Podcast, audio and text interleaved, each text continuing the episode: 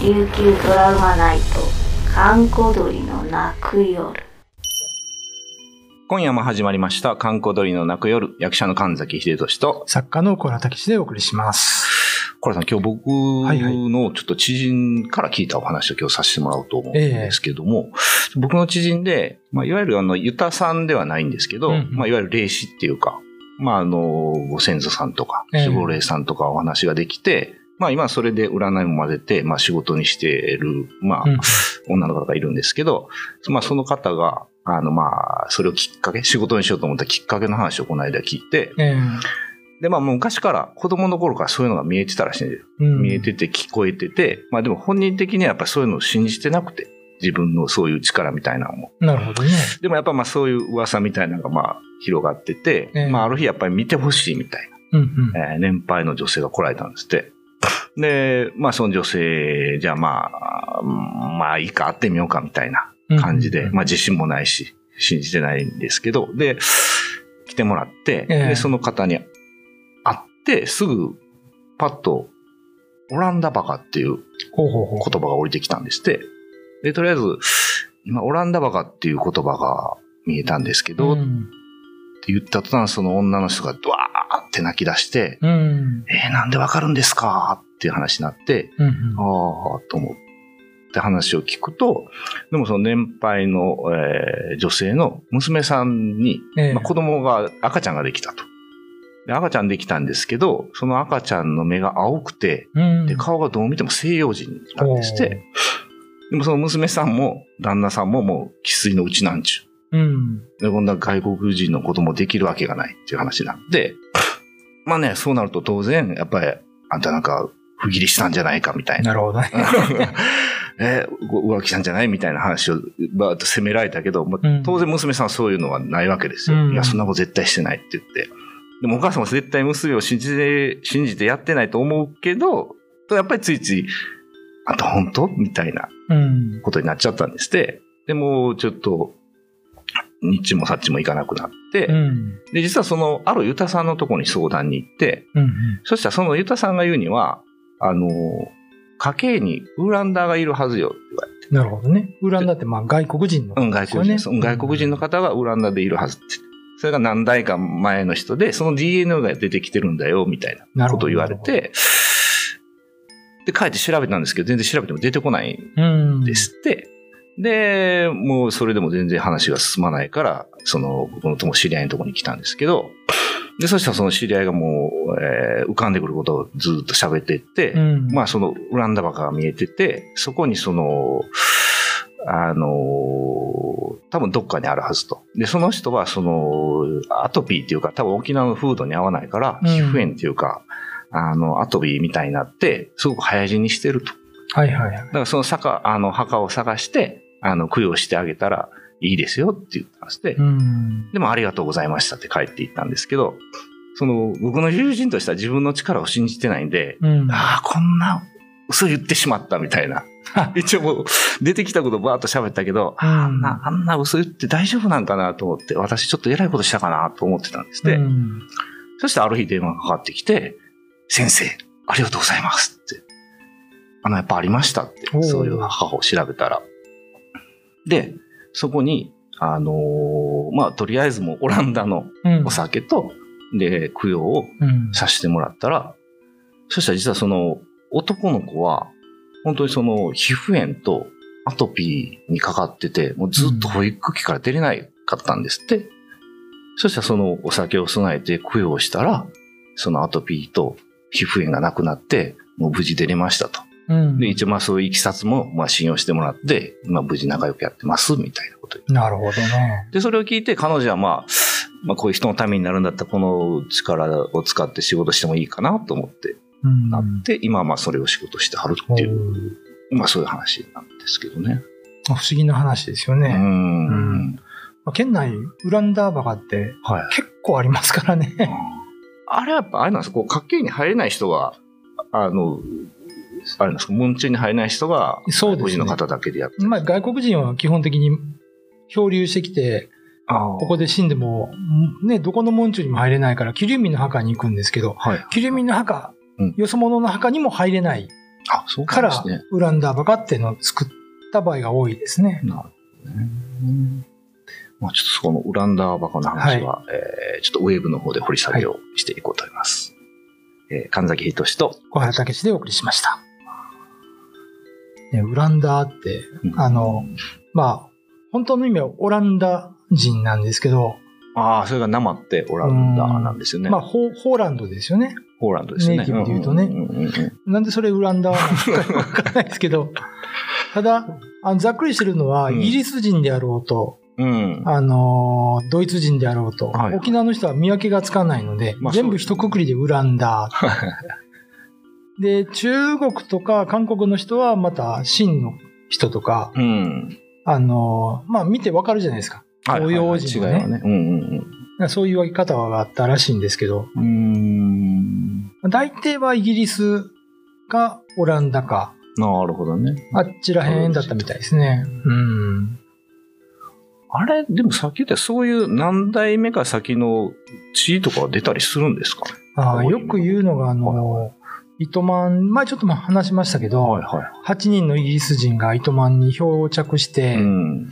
で、まあ、そこの子孫がまだいらっしゃる。うん。で、まあ、い私たちは8人いたっていうのを、うん。We are 8 man って言って、その 8万が生って糸満になったっていうね、はいで、そういう話があるんですけど、やっぱりその先祖返りってあるみたいで、うん突然出てくるらしいですよね。目が青いとか。あ、そうなんですね。で、まあちょっとば私の経験を言うと、うん。30年ぐらい前に宮古島にいたんですけど、はい。池間島出身のうん。知念さんっていう、むちむむちゃくちゃそのうちなんちゅうの方言話す2メートルぐらいのおっさんがいたんですけどね。ダイビングショップ経営してる。えー、彼の顔が外人。でもい本ます当に日本人じゃない。僕だ、だから最初、あ、英語喋れへんとって身構えたら、めっちゃあの、気さくな、変な関西弁で喋ってきて。沖縄の年配の彫りの深いおじいちゃんとほんま外人みたいな人いますもんね。そうです目がこの、なんだろうな。骨格なんかなもうもろうん外国人の人みたいな。ねえ。だからうそういう血が混じってるのは確かでしょうねう。。うんん。あと別にこれオランダ、オランダ人かどうかわからんけど、一応オランダの酒で納得したってのが面白いなって。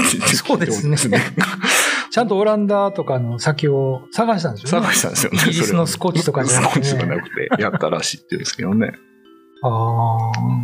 なんかそういうあの、例えば、ユタさんでもその、うん。日本兵には日本酒みたいなね。ああ、アメリカ兵にはスコッチとか。バーボンとかですか？そうそうそう。いや、マジでなんか言うんですよ、そういうふうに。ああ、そうなんですね。やっぱり好きなものがあるんうん。ああ、それで言うと、その、うんごめんなさい、あれですけど、あのーまあ、その僕の友人に、この間、うちの母が亡くなったんですよ。ええで、母が亡くなって、母なんか言ってますかって言ったら、白あんのまんじゅう備えてって言ってるって言われて。白あん。うん。俺全然、うちの親父甘いもの好きなんですけど、うん母親が白あん食べてるとこ全然見たことがなくて、あそうなんです。えー、それほんまかなと思ったんですけど、うんまあ、あの、実家帰って親父に聞くと、あ、お母さん白あんよう食べてたよって言われて、ああ。実は息子は知らなかっ知らなかったっていう。やっぱりそういうの見え、わかる人わかんねんなた。。ああ、なるほどね。ね。うん。でもなんか面白いですよね、そうやってう。ん。きっかけとなる話がね、ね、それでなった。ウランダーだったっていうね。やっぱオランダバカって多い。あのね、有名なのは、うんまあ、氷島にありますけど、あ、氷島ね。うん、その観光標識に載ってないような小さいのは、うんまあ、種類結構ありますね。あ、そうなんです糸満とか、女村とか、あとはまあ、都とかね。あ、宮古ね。はいはい。あの、呼び方としては、桐生民の墓とか、桐生民。はいはい。まあ、いろんな呼び方されてますけど、うんうんあのーどこだったかな？名護のね、うん。名護の国神かな？あのーまあ、泉というところがあって、はい。そこにもあるんですよ。うんウランダーバカが。はい。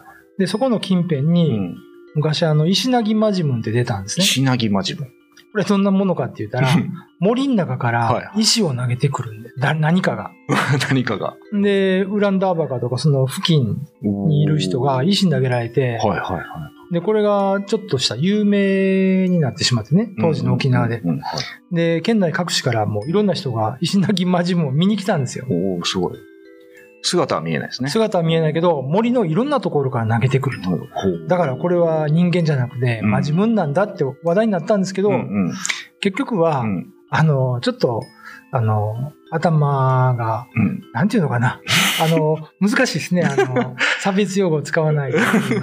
要するに、精神に異常をきたしたようなはいはいおばあさんが、おうえー近くのサナトリウムっていう場所を脱出して、あーはいまあ、はい。逃げて、うんうんその森の中で暮らしてて、自分のテリトリーに入ってくる人に対して石投げてたっていう、それだけの話だったんですけど、まあ、石投げマジムンで検索すると、泉の石投げマジムンって出てきます。出てきます。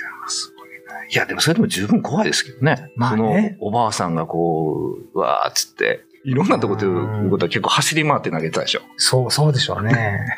情景的にはやっぱりでも、一瞬真自分に見えるかもしれない。うん僕ね、あの、30年ぐらい前に、え都の狩俣集落ってとこ行ったんですけど、はいはあの、まあちょっと、あの、沖縄の言葉で言うサーダカーな人が結構多いんですよね。うんうんうん。あの、感じやすいというか。はいはい。で、ある時、一人のおばあさんが、うんすっぱだかで、えー右手になんか枯れ枝を持って振り回しながら歩いてくるんですよ。